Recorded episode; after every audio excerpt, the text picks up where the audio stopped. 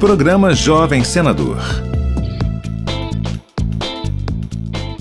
Ana Clara Mirandela dos Santos é a representante do Distrito Federal na edição de 2022 e, desde os 10 anos, se interessa pela escrita de poemas e histórias de ficção. Na redação do Jovem Senador, explorou a sua criatividade e usou a Constituição Federal em uma canção para abordar o racismo no Brasil. Desde a época escravocrata, tem muito esse preconceito né, com a, as pessoas pretas por causa simplesmente de nada, porque não faz o mínimo sentido essa discriminação toda. Então eu falei que a Constituição ela prevê igualdade entre todo mundo, mas que ainda assim, desde os anos de independência, algo que deveria ter sido superado ainda não foi. A Acompanhe todos os detalhes do programa Jovem Senador no site senado.leg.br barra Jovem Senador.